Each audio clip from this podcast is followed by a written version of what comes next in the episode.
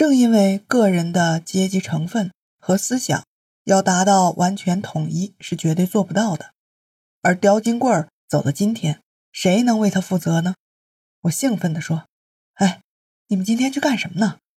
明龙辉笑道：“你的夫人有办法呀，他派袁灵洞和朱良奇老师去说服何慈叔呀。”我没有听说过，就忍不住问道：“何慈叔是谁呀？难道他有本事解决窦姐姐与何长江等人的矛盾？就这么简单呀？”明龙辉笑而不答，只是说：“哎，你肚子饿不饿？饿了就吃饭。确实啊，到中午本来就该吃饭。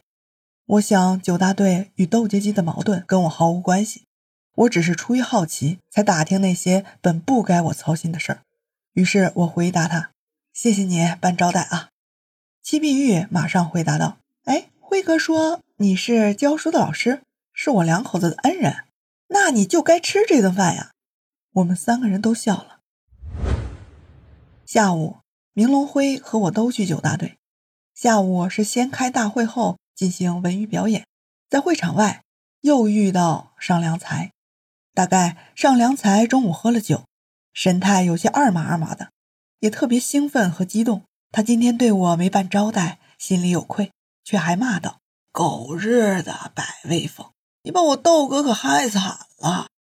怎么又冒出一个百威风来了呢？”我后来才明白，百威风是和牛向全是同一个队的人，隔一条河沟就是九大队四队了。百威风和刁金贵儿、刁良一、刁良平经常有来往。尚良才又骂道。就是这个回子怂恿四队刁家人联名写信上告，现在他死活不认账了。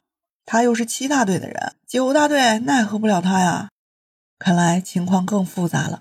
去年的那场复辟与反复辟的较量，有宗教观念作祟，也有金钱利益和权力的搏斗，还有第三方如摆威风的出谋划策有关。刁金贵如愿当上了书记，而各队也都换了队长。四队队长换成了刁一三，一队队长是莫文平，二队是许继兴，三队是乔山金，四队是张亚军，六队是吴良启，七队是林家福，八队是何长久，九队是何爱平。刁金贵头一次组织开会，各队队长都到齐了。可是今年开会呀，是一次比一次少。刁金贵下去调查，才大吃一惊。莫文平诉苦说。只要他当队长，老婆就要离婚呢。吴良启也诉苦说，他的亲家呀是队长，老子只顶了个名，干事儿是亲家说了算。尚良才高声说，还是他亲翁窦太良说的好啊，整人害人呐，子孙断根。但愿他窦哥能从这一次吃苦里得一点教训。下午，还有金水的余春风也赶来支援，大会开得十分成功。